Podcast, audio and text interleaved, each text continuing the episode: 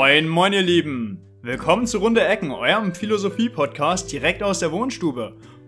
Gehostet von Alexander Herzblut und Arthur Kräftig.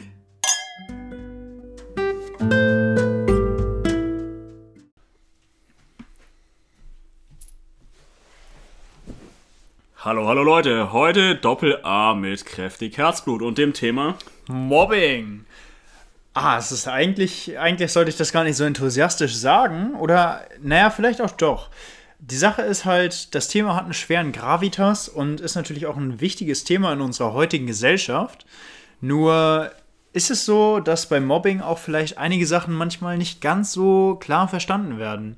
Was vielleicht auch daran liegt, dass die, äh, dass, dass viele Schulsysteme oder ähnliches äh, gar nicht damit wirklich klarkommen, wie sie eigentlich mit Mobbing umgehen sollen. Ja, wir müssen uns auf jeden Fall die Frage stellen, wie es heute damit aussieht mit Mobbing, weil Mobbing ja eine ganz neue Fassade bekommen hat, ja, einen ganz neuen Anstrich. Und wir sehen, wie viele Leute heute durch Inklusion auch äh, von Schulbegleitern begleitet werden, äh, welche Rolle die da auch spielen bei Mobbing, auch im Unterricht, nicht nur in den Pausen und ähnlichem. Und inwiefern die da eingreifen, inwiefern die vielleicht das sogar auch ein Stück weit bekräftigen, gerade weil sie da sind. Ich meine, mhm. Kinder oder Menschen werden ja gerade dadurch als Sonderlinge abgestempelt, dass sie von Leuten begleitet werden. Ja, das ist, muss man auch so sehen. Also die Sache ist, wenn ich jetzt an meine Schultage zurückdenken würde und ich sehe, da ist jetzt eine Person, die einen Begleiter hat, ist das für mich halt wirklich potenziell direkt äh, eine schwache Person gewesen.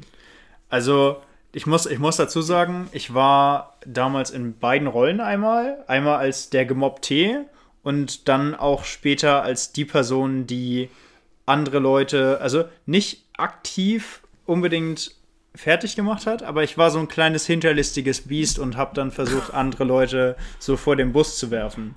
Na, Alexander, das hört sich ja überaus gesund an. naja, also für, für die Leute unterm Bus jetzt nicht. Der Busfahrer ist gut weggekommen. Nein, Spaß beiseite. Ähm, das Thema, also das Thema ist schon ernst und man sollte da eigentlich nicht so wirklich viele Witze drüber machen. Mhm. Ja, die, die Frage stellt sich jetzt hier natürlich, inwiefern, äh, also als ich das erste Mal gesehen habe, dass eine Person begleitet wurde, das war, das lag nicht daran, dass äh, irgendwas Psychisches vorlag, sondern es lag daran, dass wir einen in der Klasse hatten, der war etwas körperlich beeinträchtigt, also körperlich mhm. behindert. Und ja, der wurde halt von einer Frau begleitet. Das ging noch alles relativ gut, also da waren auch keine Komplikationen und ähnliches. Aber seitdem äh, das erste Mal äh, eine Begleiterin dort da war, wo äh, psychische, naja, was heißt Probleme, psychische Hürden und Barrikaden eine Rolle gespielt haben, da hat es dann angefangen, so ein bisschen, ja, sag ich mal, auch Aufmerksamkeit auf sich zu ziehen. Mhm. Also die mhm. Person hat Aufmerksamkeit auf sich gezogen und ja, wurde gerade dadurch halt als äh, Sonderling abgestempelt. Leider. Mhm. Ich, also ich hatte eine ähnliche Variante. Die Sache war halt, wir hatten eine, also wir hatten damals eine Schülerin bei uns an der Schule. Mm. Sie hatte, also nicht nur sie, sondern es gab mehrere Begleiter an unserer Schule. Und die Sache war, bei den anderen Leuten waren die Begleiter da aus körperlicher Beeinträchtigung, geistiger Beeinträchtigung. Die Sache war nur als klarer Unterschied zu den anderen Personen bei dieser, äh, bei diesem Mädchen war die Begleiterin dabei und diese Person hatte keinerlei Beeinträchtigungen, außer dass sie andere Leute sehr, sehr stark gestört hatte.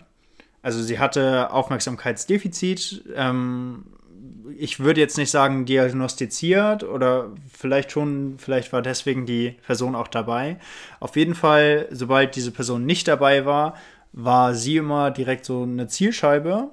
Mm, was natürlich auch verständlich war, weil sie halt in jederlei Situ Situation immer extra Behandlungen bekommen hat. Und dann halt auch von den anderen so gesehen dann, ja, also es ist natürlich auch immer so eine Sache, wenn du diesen Begleiter dabei hast und dieser Begleiter ist dabei, dir zu helfen, räumen viele Lehrer oder andere Leute, sag ich mal, Kursbegleiter oder solche Leute, dir eventuell Vorteile ein, um in der Gruppe nicht ganz unterzugehen. Jetzt Jetzt ist die Sache natürlich folgendes. Wenn du in der Gruppe dann unterwegs bist und diese, also vor, vor, dieser Gruppe dann die ganze Zeit so dargestellt wird, äh, dargestellt wirst, als würdest du irgendwelche Sonderregelungen oder ähnliches bekommen. Und jetzt fällt dann diese Person weg, also dieser Begleiter. Sag ich mal, der ist jetzt einen Tag nicht da oder so. Kann es sehr, sehr gut sein, und das kann ich auch teilweise sehr gut nachvollziehen, dass andere Leute dann sehr, sehr sauer werden auf diese Person, weil unterschwellig bietet sich ja, also unterschwellig bietet, äh, nicht bietet sich, sondern unterschwellig bildet sich so eine Art Hass auf diese Person an, weil diese Person immer bevorzugt behandelt wird und man selber dann aber auch gezwungen wird, in dieser moralischen korrekten Haltung dann dementsprechend auch sich so zu verhalten gegenüber dieser Person und natürlich dann von Lehrern, Be Begleitern oder ähnlichem dann gestraft wird, wenn man das nicht tut. Jetzt ist natürlich die Sache, ähm, wie meinst du, gehen dann die anderen Personen damit um? Also ich würde jetzt pauschal erstmal sagen, zu dem Neidfaktor, wie sagt man so schön, Neid ist die höchste Form der Anerkennung und lässt deshalb auch ganz leicht Hass entstehen. Und es ist auch vollkommen verständlich, würde ich sagen, dass Leute auch gegenüber Hochbegabten, wenn sie eine spezielle Förderung erhalten, auch äh, neidisch werden, weil sie vielleicht auch nicht dasselbe erreichen können. Ne? Und deshalb auch Mobbing entsteht. Und dass zum anderen auch nicht nur durch die Präsenz dieser Begleitungen äh, ein Licht auf die geworfen wird, auf die Personen, die begleitet werden, sondern auch dadurch, dass äh, wie die Leute, die Begleitung im Unterricht fungiert. Das mhm. heißt, sie äh, teilweise untergraben sie die Autorität äh, des Lehrers, dass wenn der Lehrer ermahnt, auch die Schulbegleitung andere Schüler ermahnt, also was für mich überhaupt nicht geht, weil mhm. der Lehrer quasi ja die Kontrolle über die Stunde hat und sobald da irgendwie jemand anders zwischenfunkt, äh, wird ja schon suggeriert, dass es hier möglich ist, dass andere Leute, die nicht zum Unterricht gehören, eigentlich quasi, diese mhm. Personen sind ja eigentlich außen stehen oder quasi passiv aktiv, mhm. ja, oder passiv dabei. Also die dürfen wir eigentlich gar nicht agieren, dass man da einfach Dinge einwerfen kann. Und das mhm. ist, also ich kenne das auch äh, aus einem praktischen Beispiel, dass da dann auf einmal äh, der Lehrer an der Tafel steht. Dann nehmen wir jetzt mal äh, fiktive Namen, da wird äh, Mike begleitet und was weiß ich, Luisa äh, sagt was. Und dann schreit äh, Kevin, ja okay, das ist ein Klassiker, aber äh, Kevin schreit dazwischen. Natürlich, es ist immer der Kevin. Ja, und Kevin, Kevin wird dann von der Begleiterin von Mike ermahnt. Also das ist für mich ein absolutes No-Go. Ich meine, wenn der Lehrer das nicht merkt, der merkt ja das nicht und es wird übergangen. Aber wenn jemand, der nicht dem Unterrichtsgeschehen aktiv beiwohnt, da dann was zwischenwirft, geht das für mich gar nicht. Und das trägt auch dazu bei, dass es schlechtes Licht auf die Person wirft, die begleitet wird. Mhm. Weil die kann dann erst nichts für, aber sie wird immer mit dieser Person verbunden, die dabei ist. Mhm. Was ich da als Beispiel noch hatte, ich war, also ich war dann in der Klasse und diese, also diese weibliche, diese weibliche Schülerin hat dann angefangen rumzuschreien und die Begleitperson, also als der Lehrer dann sie darauf angesprochen hat, hat die Begleitperson den Lehrer ange, äh, ange, angeschnauzt dafür. Mhm. Danach gab es dann eine Gruppenarbeit und als wir uns dann in den Gruppen unterhalten hatten, ist die Begleitperson rum, runde, also hat eine Runde gemacht, hat uns gesagt, wir sollen leiser sein, weil das würde diese Person dann beunruhigen. Äh, ist natürlich ist natürlich schwierig, weil äh, so, so, so schaffst du ja für die Klassengemeinschaft dann, oder sag ich mal, für die allgemeine Gemeinschaft, das muss ja gar nicht in der Klasse sein, schaffst du dann so eine Art Disbalance. Also meiner Meinung nach müsste man das über den Lehrer machen, also dass die Begleitperson zum Lehrer geht und dass der das regelt. Beziehungsweise, dass er vielleicht auch äh, versucht, Gruppen so zu regeln, dass dann irgendwie, was weiß ich, einer in der Gruppe das Sagen hat in einer Gruppenarbeit oder ähnlichem. Also mhm. nicht, dass die Begleitperson da als der Lehrer fungiert.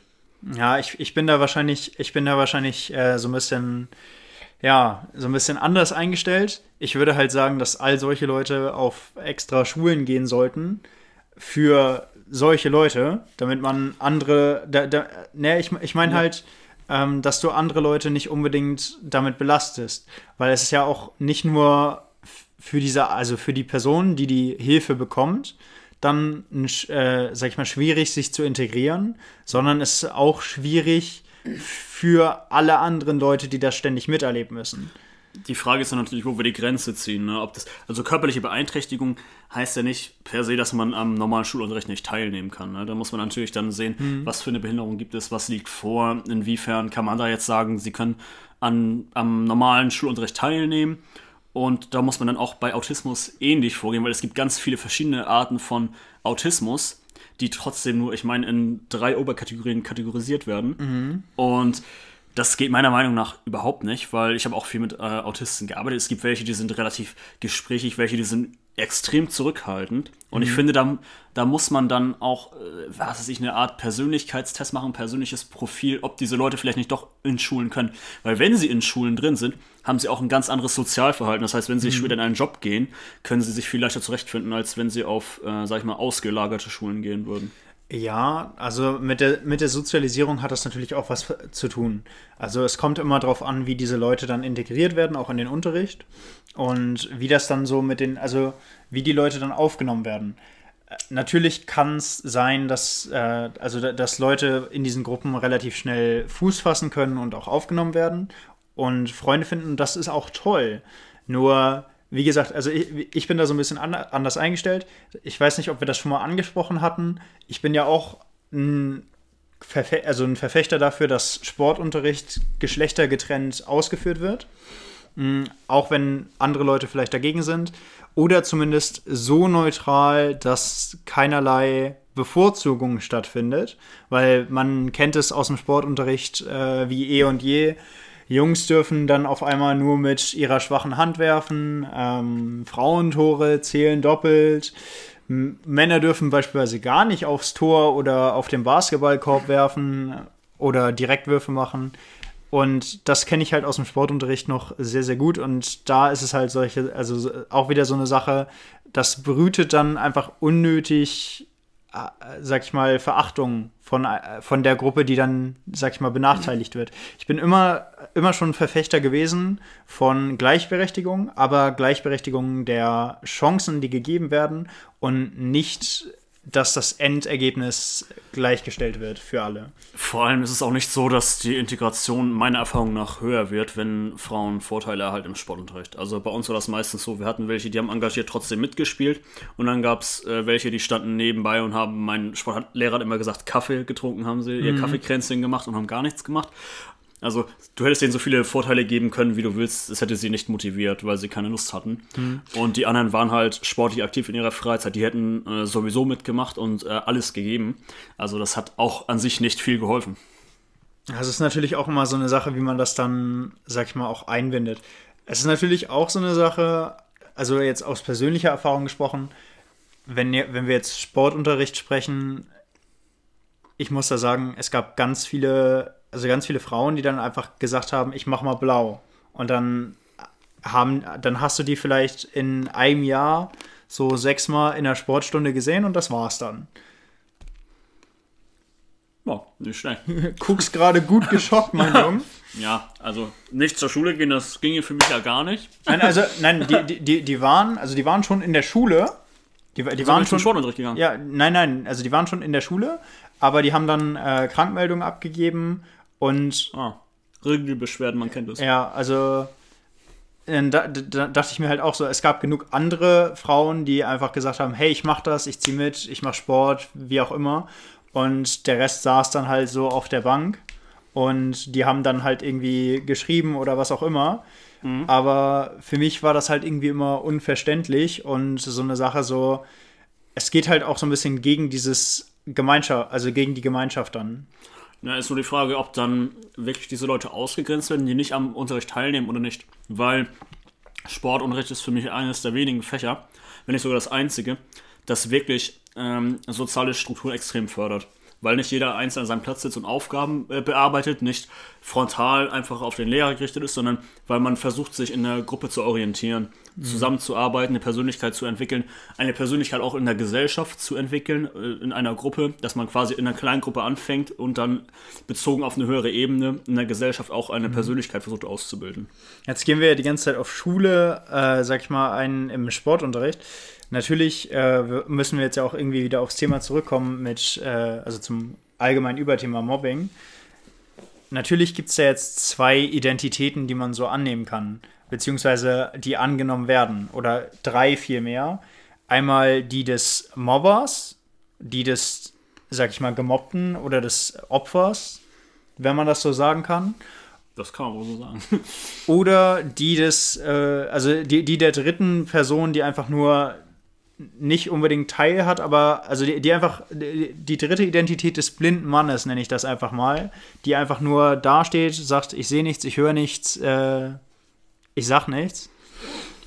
Und dann halt einfach nur als passiver Bystander dann so ein bisschen dabei ist. Ist dann natürlich auch die Frage, ob diese Person, die passiv dabei steht, auch wiederum gemobbt wird oder Täter sein kann. Ich meine, sie könnte ja trotzdem wieder beide in einem anderen Zusammenhang wieder Natürlich, aber ich meine, also man, man, sagt ja immer, äh, neun von zehn Leuten haben nichts gegen Mobbing.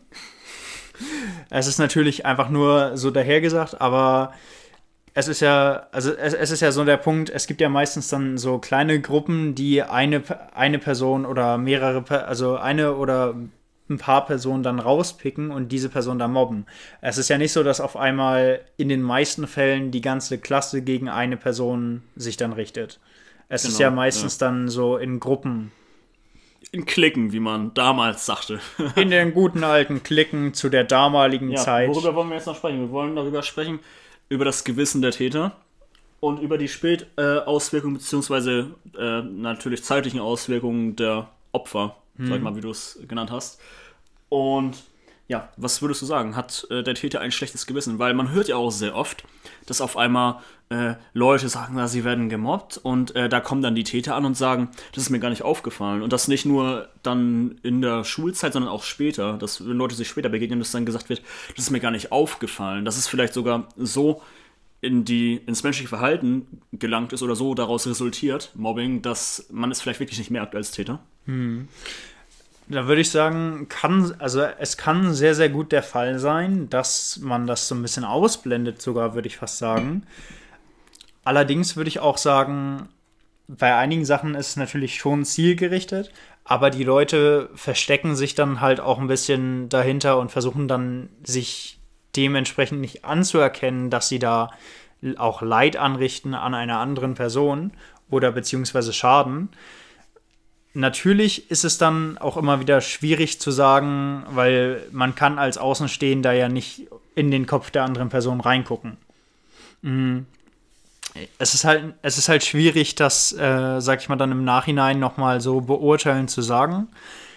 Ich würde einfach sagen, man kann, also die, man, man müsste jede Person auf einer, sag ich mal, Basis zu Basis fragen, ob sie sich dann schuldig fühlt oder nicht aber das ist ja auch meistens dann gar nicht so wichtig. Wichtig ist es ja eigentlich dann eher, welcher Schaden dann angerichtet wird und, äh, sag ich mal, wie man damit umgeht.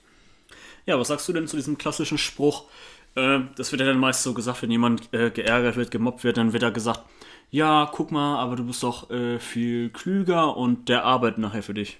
Mhm. Würdest du tatsächlich sagen, dass es so ist, dass die Leute, die meist mächtiger unterwegs sind, die Leute, die meistens, wir reden jetzt von Regelfällen, nicht äh, von Ausnahmen, die auch mhm. mal passieren können, sondern dass in den Regelfällen Mobber vielleicht Leute sind, die äh, auf Macht ausgerichtet sind und auch einen aggressiven Machtstil ausführen und keinen reflektierten, auch äh, im Zusammenhang mit, äh, sie wissen nicht, dass sie es gerade ausführen, aber trotzdem irgendwo ihre ganze äh, Energie da reinstecken, diese Macht zu behalten und äh, stattdessen nicht, äh, sag ich mal, Dinge machen, um sich selbst, äh, sag ich mal, weiterzubilden. So wie das mhm. die Leute machen, die dann in sich gekehrt äh, oder gezwungen werden, äh, in sich gekehrt zu leben und dann sich quasi nur mit sich selbst und mit Dingen, äh, mit ganz vielen Interessen exzessiv zu beschäftigen. Also mein, meine, äh, mein Blick ist da halt, ähm, sag ich mal, ziemlich an das, äh, ziemlich an die, sag ich mal, es kommt gerade nichts mehr, warte mh, ziemlich an die Sprachen von Jordan, Peter, äh, Jordan Peterson ausgerichtet, wo er über Dominanzverhalten redet. Ich würde sagen, Dominanzverhalten ist da in den Mobbern natürlich dem, dementsprechend verhalten. Äh, nicht verhalten, sondern vorhanden. Moin. Moin, Deutschunterricht lässt grüßen. Auf Moin. jeden Fall, auf jeden Fall würde ich sagen, dass das Dominanzverhalten in den Mobbern deutlich höher ist.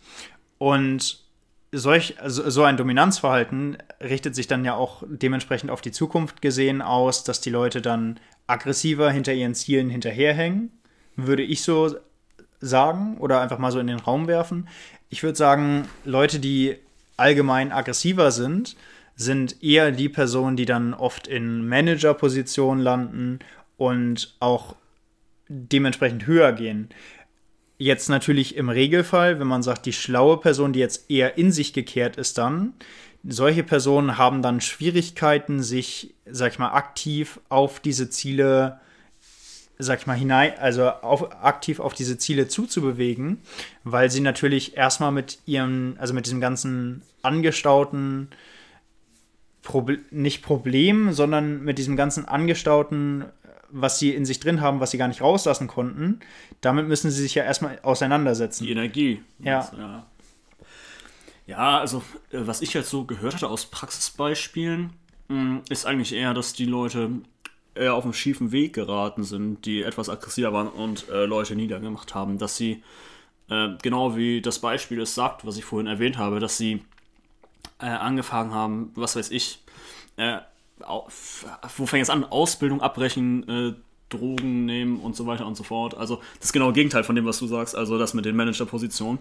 Dass es eher der Fall ist, dass diese Leute sich so darauf konzentrieren, äh, diese Macht zu erhalten, dass sie nicht versuchen, außerhalb dieser Blase oder dieses Befindens zu denken und quasi dann den wie soll man sagen, den Blick auf die Schule verlieren. Ich meine, es ist auch ganz oft so, dass diese Menschen dann äh, außerhalb der Schule viel mehr machen, dann den Blick für die Schule verlieren, mhm. wohingegen dann die anderen Leute, die in der entgegengesetzten Position sind, äh, sich vielleicht etwas still, aber trotzdem äh, gut in der Schule äh, präsentieren. Und ja, ich glaube, es kann stimmen, was du sagst, wenn man jetzt dahin geht, dass diese Leute wieder auf einen guten Zweig kommen. Mhm. Also, dass sie sich eingestehen, was sie gemacht haben und das dann für sich nutzen können. Also diese mhm. Energie, die sie hatten und Florian nicht reflektiert haben, dann auf einmal anfangen zu reflektieren und dann, äh, sag ich mal, in gewissen Punkten so verteilen können, dass sie sie gemäßigt einsetzen können. Mhm. Da würde ich sagen, stimmt das und können, kann man auch das sehr gut erreichen, was du gesagt hast. Nur wenn sie genau das Verhalten aus der Schule beibehalten, ohne es zu reflektieren, dann kommen sie da auf keinen grünen Zweig mit. Mhm. Ich würde sagen, das sind eher, also ich würde das eher so darstellen, dass es zwei Seiten einer Münze sind und das auch, sag ich mal, dann auch stark davon abhängt, in was für einer Art Umfeld man sich bewegt und an welchen Personen man sich so orientiert aus seinem Umfeld. Wenn man dann natürlich sagt, okay, also natürlich, es gibt halt auch intelligente, in sich gekehrte Leute, die dann auf kriminell, also sag ich mal, auf kriminellere Zweige kommen. Breaking Bad. Wie bitte? Musste wie, sein. Wie, wie, wie bitte lässt er da den Fan raushängen? Ich, ich sehe ich seh das schon kommen. Äh, irgendwann, steh, irgendwann stehst du abends vor meiner Tür, klingelst, ich mach die Tür auf, du machst die Tür wieder zu, klopfst an die Tür und dann, dann mache ich die Tür wieder auf und sag, was soll das? Und dann sagst du, I am the one who knocks. Alles klar. Ich, ich sehe seh das jetzt schon kommen. So, worüber wollen wir jetzt noch sprechen im Zusammenhang mit Mobbing? Wir wollen über Evolution sprechen. Wie kann das evolutionär, äh, wie passiert das? Wie. Wo kommt das eigentlich her? Ja, wo kommt das eigentlich her? Genau, das ist die bessere Formulierung. Möchtest du anfangen oder nee, so? fang du an. Okay. Ich würde sagen, das kommt halt aus, also ich würde sagen, das kommt aus einem sehr, sehr frühen Zeit, also aus einem sehr, sehr frühen Zeitalter, als wir noch relativ jung als Menschheit waren, so. Weil damals war es halt wirklich daran gebunden, auch ans Überleben. Und die Person, die im, im Tribe, äh, sag ich mal, in der damaligen Gesellschaft, in der damaligen Gruppe, die da aggressiver waren, waren ja meistens dann die Leute, die dann auch Machtpositionen in der Gruppe erhalten haben. Da gab es ja, also da, da wurde das ja relativ einfach durch Gewalt und ähnliches geklärt. Und die Person, die dann praktisch die meiste Machtausstrahlung hatte, saß dann meistens ja an der Spitze. Ja, ja, ja. Und das äh, beziehen wir jetzt auf, äh, okay, darauf. Ja, und es ist natürlich auch so, dass Leute, die erstmal pauschal anders sind, äh, sag ich mal, aus einer Gruppe, sag ich mal, selektiert werden, weil erstmal erstmal eine gewisse Angst, ein Angstzustand da ist vor Fremdem, ja, also etwas, das anders ist, müsste man ja, man müsste ja Energie aufwenden, um äh, Dinge, die anders sind, in die Gruppe wieder zu äh, integrieren. Mhm. Ne? Das ist die erste Schwierigkeit. Und äh, dazu kommt eben, dass die Leute, wie gesagt, körperlich auch gar nicht damit mithalten können. Ich meine, Stärke wird ja meistens nicht äh, über Intelligenz suggeriert, sondern über Muskelkraft. Ja, mhm. wie sagt man immer so schön, ja, ich gehe ins Gym und äh, du kannst Mobber werden. Na, da, da, da, also da kommen wir später nochmal drauf zurück. Mm, die, die Sache war halt, also du hast es jetzt ja angesprochen, das ist halt auch ein Beispiel aus meiner Vergangenheit damals war es halt so, ich war der kleine Junge mit den Zweigarmen, der halt dann nicht unbedingt wirklich irgendwie sich wehren konnte oder ähnliches. Natürlich kam halt auch noch, also gab es halt auch andere Faktoren, die damit reingespielt haben.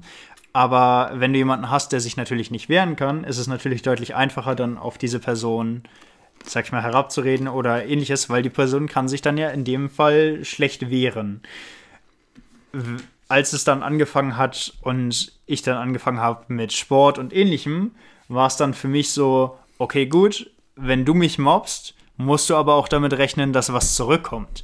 Und als es dann der Fall war, dass die Leute das an, langsam angefangen zu, merk äh, zu merken, haben sie auf einmal ganz, ganz schnell aufgehört.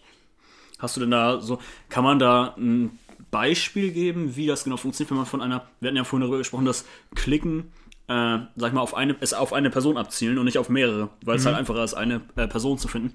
Wie genau schafft man es? Also wie, wo, wo schwenkt das um, dass du als einzelne Person gegen eine andere Clique feuern kannst? Also mhm. wie genau funktioniert das? Das wird ja nicht nur durch Sport funktionieren. Äh, natürlich funktioniert das nicht nur durch Sport, obwohl das auch ein Teil dabei ist, natürlich. Sag ich mal, in, mein, in meinem Fall war es auf jeden Fall ein Teil davon. Äh, jetzt in der jetzigen Situation, wenn ich das jetzt an äh, von vielen jüngeren Leuten höre, aus meinem Bekanntenkreis, wenn ich dann höre, dass die in der sechsten, siebten Klasse schon teilweise mit ihren Messern da unterwegs sind, dann denke ich mir natürlich auch so, okay, da ist es natürlich dann vielleicht was anderes. Ich bin auf einer kleinen Dorfschule aufgewachsen und da war es halt wirklich so, also da, da war es wirklich so, man hat sich gekloppt, man hat sich äh, wirklich grün und blau geschlagen und danach hat man sich wieder in den Arm genommen und es war alles gut. Heutzutage ja. ist das ja nicht mehr wirklich so. Mhm. Naja, ich würde auch sagen, dass man äh, damals in der Schule, ich weiß nicht, wie das heute ist, muss ich tatsächlich dann auch dazu sagen. Also als ich in meine Grundschulzeit hatte, da war das so, wir waren in Grund- und Hauptschule und da war dann dieser Sandkistenbereich und das irgendwie wurde das der Catching-Bereich oder so genannt. Da hast du dich als Grundschüler nicht reingetraut, weil da dann die Achtklässler drin standen und die dich äh, vermöbelt haben. Also bis zum geht nicht mehr. Also du bist auch bis zur fünften Klasse, hast du da keinen Fuß reingesetzt, weil die Leute dich äh, sonst auch vermöbelt hätten.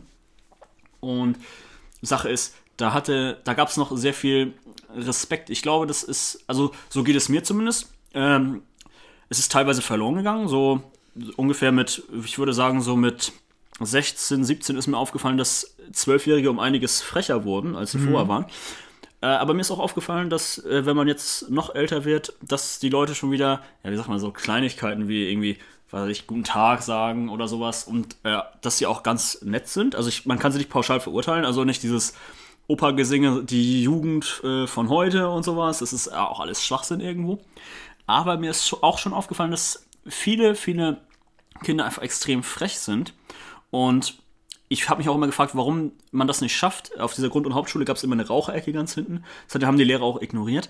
Ich meine, das führt ja auch irgendwo dazu, dass die Leute, die dann jünger sind, auch irgendwann anfangen zu rauchen, wenn sie diese als Vorbilder nehmen oder sich mit denen abgeben und so weiter und so fort. Dass mhm. man da nicht entgegenwirkt. Ja, da würde ich auch. Na, natürlich. Das führt natürlich auch zu Mobbing, dann, wenn jemand nachher nicht mitraucht oder ähnliches. Naja, also nicht mitrauchen und so, das war bei uns damals eigentlich irgendwie immer egal. Aber mit dem, also mit, mit dem, was du vorhin auch schon angesprochen hattest, mit dem Respekt, damals, als ich selber in der Schule war, war es für uns so, die Leute, die älter waren oder in den höheren Klassen, du, du, wolltest, du wolltest die wirklich nicht mal schief angucken. Sonst, also du, du bist denen aus dem Weg gegangen. So, wenn, eine Gruppe, wenn eine Gruppe Sechsklässler, Siebklässler, Achtklässler dir entgegenkam, du bist auch, du, du bist an die Wand rangegangen und hast den Platz gemacht. Und dann war es wirklich so, also eine, eine Zeit lang, als ich selber in der Klasse war, war es dann halt auch so. Aber als ich dann später in der 10. Klasse war, dann kamen wirklich teilweise Leute an, äh, sag ich mal, aus den jüngeren Klassen, so fünfte, sechste, die dann hochgegangen sind, die, die sind einfach in dich reingerannt und meinten dann auch noch, äh, ja, was willst denn du? Und das war dann halt wirklich so eine Sache, so, wo ich mir dann dachte, okay, wo ist der Respekt dann irgendwie dann verloren gegangen in der Zeit? Ja, ja, also dass sie dann auch nicht mehr nur schief umhacken, sondern auch einfach äh, willkürlich beleidigen und sowas. Also, weil sie sich einfach, sage ich auch mal, sehr zu sehr geschützt fühlen, warum auch immer. Also ob jetzt von den Eltern oder sonst wo, dass das da nicht äh, hart äh, durchgesetzt wird. In Anführungszeichen hart, also relativ autoritär, muss man ja auch sagen, muss es dann mal durchgesetzt werden, dass wenigstens gewisse Teile äh, eingehalten werden. Ja? Hm. Ich meine, es ist ja nicht gesund, seinem eigenen Kind be äh, nicht beizubringen, äh, ältere Leute nicht zu beleidigen, weil es kann genauso schnell in die andere Richtung gehen, dass äh, das Kind der Zwölfjährige beleidigt einen 18-Jährigen und der 18-Jährige versteht keinen Spaß und dem rutscht dann mal die Hand aus. Ja. Also, das würde ich jetzt natürlich im Leben nicht machen, aber man kann halt mal passieren. kann passieren. Genau. Und da würde ich jetzt mal kurz einleiten: Alexanders Segment Geschichten aus dem Einzelhandel. Eine Geschichte, die mir da ziemlich gut einfällt, äh, also zwei vielmehr. Das eine war, ich bin auf der Arbeit unterwegs gewesen war ein Kunde, hat sein kleines Kind in den Korb gestellt und da kam die Corona-Maske natürlich gut ins Spiel. Ich, ich habe zu ihm gesagt, so, mein Gutster, das ist, also die Körbe sind dafür nicht gemacht, das ist gefährlich, wenn das Kind da drin ist. Er guckt mich an und sagt, weißt du, nee, das ist doch kein Stück gefährlich. In dem Moment kippt der Korb um, Kind klatscht voll hin. Ah. Ich stehe da nur, guck ihn an, und ich musste mich so zurückhalten, einfach nicht zu sagen, so, ja, habe ich, habe ich, hab ich, ihn, habe ich das Ihnen gesagt? Ich glaube, ich, glaube, ich habe Ihnen das gesagt. Ich hatte so ein breites Grinsen unter dieser Maske und es war so gut, dass äh, ich diese Maske aufhab, weil sonst wäre brenzlig gewesen. So, sonst wäre das halt echt brenzlig gewesen. Eine andere kleine Geschichte war, Kinder auf der Rolltreppe unterwegs gewesen. In zwei Wochen davor hatten wir einen Unfall, dass ein Kind runtergefallen ist und die Hand in der Rolltreppe festgeklungen, äh, fe also äh, in dieser Spalte festgeklingen ist. Und äh, dann hat sich das Kind die ganze Hand aufgerissen. Deswegen habe ich gesagt, hey, Kinder auf der Rolltreppe spielen. Ich weiß, ich habe es damals auch selber sehr, sehr gerne gemacht. Ich glaube, ja, glaub ich, ich glaube, jeder. Aber ich habe dann einfach mal gesagt, so, jo, äh, ist vielleicht nicht so gut, vor allen Dingen, weil ich noch das Bild von zwei Wochen zuvor im Kopf hatte. Und dann meinte die Mutter, ja, nee, das, äh, nee, nee, das geht doch. Obwohl ich das Kind schon dreimal sich auf die, äh, auf die Schnauze legen habe, gesehen, äh, als es auf dem Weg nach oben war. Dann meinte sie, nee, äh, die, die haben doch mir nichts zu sagen, was ich mit meinen Kindern mache. Ja, klassisch. Mhm. Zwei Minuten später, Kind fliegt die Rolltreppe voll hin hat sich voll die Lippe aufgeschlagen. Hatte ich auch mal. Also, und, ja, ich, und ich, ich, ich, ich stehe da nur so, ich so, soll ich da jetzt hingehen und dir sagen, Mensch, Hätten sie mal also, nicht gehört. also ich, ich weiß ja nicht, das, das hätte man ja, das hätte man ja kommen sehen können. So, ist es nicht so, als hätte ich Ihnen das zwei Minuten zuvor gesagt. Ja, das gibt so Leute. Aber es ist ja bei den meisten so, dass sie sich nicht in, in die Entziehungen reingreifen lassen, weil sie auch zu eitel sind und weil sie ja auch. Da müssen wir natürlich noch über die Thematik sprechen, dass viele Leute die Identität der Kinder nach ihrer Identität formen, nach den Sachen, an denen sie gescheitert sind. Wenn ihr das jetzt hört, äh, die, ich glaube, zweite Folge geht ja darauf ein. Genau. Und äh, was, worüber wir noch sprachen? Über die Erfahrung. Was hast du denn für Erfahrungen gemacht? Was ich für Erfahrungen gemacht habe. Also da, grob bin ich da ja drauf eingegangen schon mal. Also wie gesagt, damals selber gemobbt gewesen. Mm, ich war damals halt erst, also er, erst war ich so ein bisschen, ein bisschen nervig aufgrund des, äh, des ADHS. War halt vielleicht ein kleines bisschen störend für meine Mitmenschen dementsprechend. Oder vielleicht ein großes bisschen, man, man muss ja nicht untertreiben. Auf jeden Fall hat das da mit dem Mobbing angefangen und dementsprechend re resultierend war es dann so, dass ich eine lange Zeit wirklich zurückhaltend geworden, also wirklich sehr zurückhaltend geworden bin. Das hat dann aber dazu geführt, dass ich mit der Situation dann nicht zufrieden war, weil ich einen sehr soliden Mangel an Selbstbewusstsein dann davongetragen hatte und das in vielen Situationen dann mich so ein bisschen behindert hatte. Da habe ich dann dran wirklich versucht, hart zu arbeiten, damit das wieder in Ordnung gegangen ist, also beziehungsweise besser geworden ist. Und dazu kam natürlich auch, dass ich da zu der Zeit angefangen habe, ins Fitnessstudio zu gehen und versucht habe, mich zu verbessern. Als es dann dazu kam, dass andere Leute mir dann irgendwie vielleicht was Schlechtes wollten, war es dann so, dass ich nicht mehr auf einmal das, äh, das kleine Stockmännchen war. Die Zielscheibe. Ja, sondern als dann mal wirklich jemand äh, eine Faust zurück abbekommen hat, hatte in der Prügelei und dann gesehen hat, hey, der Typ richtet auf einmal viel mehr Schaden an, als ich ihm austeilen kann, war es dann so, dass die Leute dann ziemlich schnell aufgehört haben. Weil die meisten Leute dann über diesen Selbsterhaltungstrieb auch nicht danach suchen, einen Kampf, also nicht unbedingt nach einem Kampf suchen, den sie dann direkt verlieren. Beziehungsweise der so viel Energie zehrt, dass es sich gar nicht mehr lohnt, ihn zu führen. Mhm. Wenn man, also wie, gesagt, äh, wie Sun Tzu damals gesagt hatte, äh, ein, ein langer Kampf zwischen zwei Nationen trägt dazu bei, dass keine der beiden Nationen profitiert. genau so ist das. Naja, also ich würde jetzt einmal aus, aus meiner Geschichte heraus, es gibt halt es gibt ganz kleine Dinge, bei denen das tatsächlich anfängt. Also ich glaube, die meisten Leute denken bei Mobbing einfach direkt an sowas wie, äh, was soll man sagen, irgendwie, dass jemandem, dass er was Extremes, eine extreme Dysfunktion hat, dass er vielleicht irgendwie, ja, also dass er ganz extrem anders ist. Ja, also es fängt ja schon da an. Also bei mir war das zum Beispiel so, äh, das, ich war körperlich ein bisschen kleiner als die anderen und selbst da hat es schon angefangen. Und ich glaube, da ist es auch ein gutes Beispiel dafür, dass die Leute es nicht merken, weil es gab dann so Begriffe, die, haben die ganz Leute, schrecklich haben, waren. Haben die Leute dich Schlumpfi genannt? Nein, Gartenzwerg. Ah. Noch viel schlimmer, noch viel schlimmer. Aber es, ich meine, am Anfang war es nicht schlimm, aber je öfter es wiederholt wird, desto eher brennt es sich ein, wenn es mhm. wiederholt wird. Und ähm, irgendwann ist es halt ein Spitzname und es äh, verfängt sich halt. Also, ich meine, es ist nicht so, dass man dann zu einer Gruppe, also das ist bei mir zumindest nicht so gewesen, dass ich zu der Gruppe nicht dazugehört habe, sondern es ist so gewesen, dass ich Teil war und trotzdem einfach nur durch diesen Spitznamen einfach es mich extrem belastet hat. Trotz, also das ist auch was, was bei vielen Leuten der Fall ist, so von dem, was ich beobachtet habe, dass sie Teil einer Clique oder Gruppe sind, aber in dieser Gruppe selber die Zielscheibe für den Frust den, der Rest genau. der Gruppe. Mhm, genau. Mhm. Und da gibt es ja auch viele Leute, die dann, sag ich mal, dieses Mitläufer-Syndrom, dass sie dann nicht ausgegrenzt sein wollen, aber zu ihrem eigenen Nachteil dann Teil einer Gruppe sind. Ja, genau, so kann man das auch äh, ungefähr sagen. Ding ist, ich habe dann auch nachher die äh, Schule gewechselt, wo ich mir dann immer noch die Frage stelle. Äh, meine Eltern waren tatsächlich gespaltener Meinung. Also mein Vater hat gesagt, ich muss auf der Schule bleiben und äh, meine Mutter wollte mich unbedingt runternehmen, was nachher im Endeffekt auch passiert ist, weil sie getrennt waren und so weiter und so fort. Aber was würdest du sagen, was wäre die richtige Entscheidung? Damit versuchen umzugehen ausliefern äh, oder äh, wechseln? Ganz ehrlich, wenn das mein Kind, also wenn mein Kind gemobbt werden würde, würde ich versuchen, mein Kind mental und körperlich so stark wie möglich zu machen. Hashtag da, eigene Identität äh, der Eltern ja, ausleben.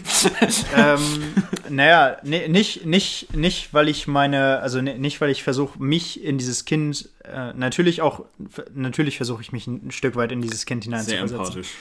Allerdings ist es natürlich auch so, ich möchte meinem Kind, ich, ich möchte nicht, dass mein Kind, äh, sag ich mal, dann durch Ausnahmen und Regelfälle und jegliche Beschönigung dann trotzdem irgendwie, weil die Leute finden immer einen Weg, wenn sie dir trotzdem irgendwie was Böse, Böses wollen, dann irgendwie über Hintertürchen dann immer noch die Zielscheibe ist, sondern ich möchte dann wirklich dafür sorgen, dass mein Kind darüber steht. Natürlich, wenn es dann wirklich von der Situation her so schlimm ist, dass das Kind an der Schule sich nicht konzentrieren kann oder nicht zum Unterricht geht oder nicht zum Unterricht geht oder sei es was, was auch immer, ähm, würde ich auf jeden Fall in Betracht ziehen, die Schule zu wechseln. Und das kann natürlich dir auch einen frischen Start geben und kann natürlich dementsprechend auch was ganz Tolles sein, weil wenn du, du die Sache ist natürlich, du musst vorher an dir arbeiten wenn du nicht realisierst, was dafür sorgt, dass du zu, zur Zielscheibe wirst für diese Leute und du gehst auf eine andere Schule und bist halt immer noch die Zielscheibe, dann hat sich nichts geändert. Du hast halt einfach nur denselben, du, du hast dasselbe Theaterspiel mit neuen Gesichtern. Ja, das ist mir tatsächlich auch nicht passiert. Also bei mir war es äh, positiv und negativ. Ich hatte vor relativ gute Noten, die nachher bergab gegangen sind, weil ich auf der anderen Schule, äh, da gab es andere Bücher und so weiter und so fort. Man musste alles neu und anders lernen. Äh, in Latein musste ich, keine Ahnung, sieben Deklinationen nochmal lernen. Äh, oder Lektion. Nicht Deklination. Hm. Aber äh, das habe ich dann auch einfach nicht gemacht. Ne? Also die ersten zwei Vokabeltests haben die noch gesagt, ah nee, der ist ja noch wieder im Der, der, ist, ja neu, der, der ist ja neu, der muss ja aufholen. Genau. genau. Ja, aber, aber dann irgendwie, dann verspürt man auch nicht die Lust, äh, da wieder reinzukommen. Muss ich dann auch ganz ehrlich geschehen. Aber ich glaube trotzdem, dass es gut für mich war, weil das Umfeld war halt richtig gut. Das kann man auch so sagen. Und das Ding ist, ich muss dann auch sagen, genau wie du, dass ich dann auch äh, zur anderen Seite gekommen bin. Ich würde tatsächlich sagen, dass ich es auch nicht so gemerkt habe. Ich, ich glaube, ich habe es schon ein wenig gemerkt, aber nicht, wie sehr äh, es verletzend war teilweise. Mhm. Wir hatten nämlich einen bei uns in der Klasse, der war, äh, seine Mutter war Hartz-IV-Empfängerin und er war etwas ins rechte Spektrum abgerückt und ähm, ja, er wurde halt extrem damit geärgert, dass äh, er also auf einem, so einem allgemeinbildenden Gymnasium, dass er da nicht sich die Leist Sachen leisten kann, die andere Leute haben. Er wurde äh, nach Klassenfahrten, äh, haben wir ihm dann den äh, Sack mit dem Lehrgut mit nach Hause gegeben. Also es war schon echt, äh, das war schon sehr asozial. Äh, aber irgendwo hat es sich nicht so angefühlt, weil wir waren halt auch irgendwo Freunde, aber man hat es halt so, ich weiß nicht, ob man sagen kann, aus Spaß gemacht, weil er es halt irgendwo auch als Spaß verstanden hat. Aber später ist einem wirklich aufgefallen, dass er darunter gelitten hat. Dass, weißt dass, ihn, das, meine? dass ihn das so mitgenommen hat. Ja, ob, ähm, obwohl, obwohl wir eigentlich schon befreundet waren. Er würde auch sagen, dass, dass wir befreundet waren. Also, äh, wie, wie, ich, weiß, ich weiß nicht, wie man das sagen soll, so ein bisschen necken, aber schon vielleicht auf einer zu persönlichen Ebene. Mhm. Also so eher Sto Stockholm-Syndrom ohne Liebesentwicklung. so ungefähr. Das, das Mobbing-Love-Syndrom. ja, wir hatten, wir wurden, bei uns wurde immer gesagt, wir haben eine Hassliebe. Ja. Also mochten uns sehr gerne und haben uns trotzdem. Er hat, er beispielsweise, also das muss man dazu sagen, also ich habe es eher mental gemacht und er hat halt äh, sehr viel äh, körperliche Gewalt angewendet. Er war auch, er war, er war Kickboxen, nee, er war Boxen, nicht Kickboxen, aber er war ein, ein guter Boxer. Und er hat auch fast keinen Schmerz gefühlt. Also, wenn er dich geschlagen hat, hat er es selbst nicht gefühlt. Mhm. Und irgendwann habe ich dann auch angefangen zurückzuhauen. Dann haben wir uns immer gegenseitig geschlagen und so, so ging das halt, ne? Ja. Also so äh, ist halt auch genau dasselbe. So, ähm, wenn, wenn ich jetzt zurückdenke, so an die ganzen Dorffeiern, auf denen ich war, da gab es halt auch so eine Situation, so man hat sich angepöbelt, man hat sich geprügelt. Zwei Minuten später saß man auf der Bank und hat zusammen getrunken. Ja. So, dann, dann, dann war alles wieder, dann, war, dann, dann sind die Emotionen halt wieder rausgegangen, dann war alles wieder in Ordnung. Mhm. Was ich dazu sagen muss, äh, also bei meiner Situation war es auch so, ich bin dann auch irgendwann äh, nicht mehr zur Schule gegangen und hatte so Bauchschmerzen, dieses, diese Klassiker halt, die mhm. man so hat, ne? Und dann äh, habe ich halt gewechselt und ja. Aber was, was äh, denkst du, was die Lösung sein kann für solche Probleme? Also was, mhm. oder denkst du, es ist ein Problem und wenn ja, wo genau liegt das Problem? Also die Sache liegt für mich nicht unbedingt darin, dass Mobbing unbedingt das Problem ist. Es klingt jetzt vielleicht hart, aber die Sache ist, mir hat die Phase, die, also in der ich gemobbt wurde, sehr geholfen, auf meine eigenen Schwächen zu re äh, reflektieren. Mhm. Natürlich würde ich sagen, Mobbing ist jetzt nicht unbedingt die Antwort, die man allen Leuten in die Hand drücken sollte und wo man sagen sollte, das sollte jede Person sollte mal gemobbt werden. Muss man äh, erlebt haben. Das ist ein äh, Highlight des Lebens. Äh, nein, nein, das, das meine ich da gar nicht. Ich meine nur, dass diese Selbstreflexion, also dass es ein guter Auslöser sein kann, damit Leute auf ihre eigenen Schwächen und Charakterzüge re reflektieren.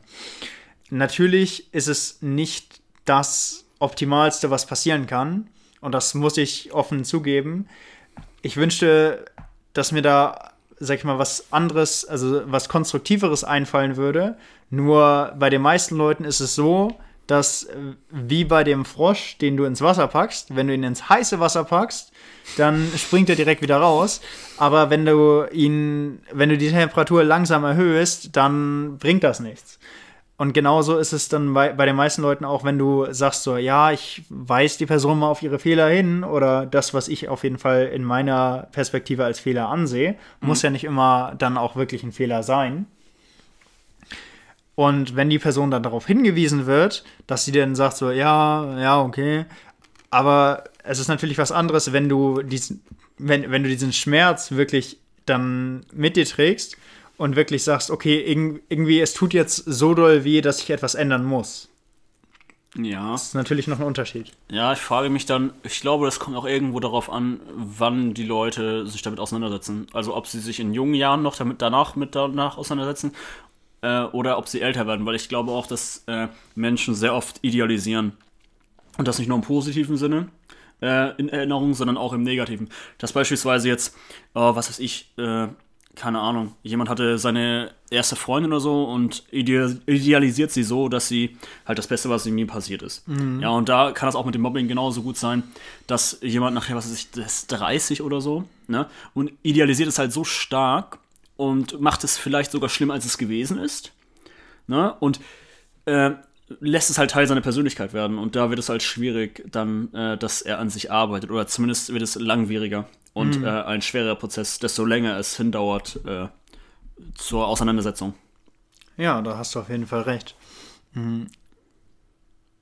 Wollen wir die Folge beenden? Ja, das war's eigentlich. Das waren Alexander Herzblut und Arthur Kräftig.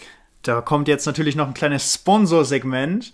Diese heutige Folge wurde gesponsert von Mobberin Plus. Der Mobbing-Zusatz für dein Leben. Wenn du schwach bist, und gemobbt wirst, Mobberin Plus schafft Abhilfe. Der gute Arthur kann sich hier schon kaum beherrschen. Ja. Natürlich, folgender Zusatz: Mobberin Fitnesspulver sorgt dafür, dass deine Zweigarme in 0, nichts zu, ich, ich sag mal, fast äh, Ölpumper-Proportionen ansteigen. oh. Wir hoffen einfach, ihr habt noch einen schönen Tag und das war's.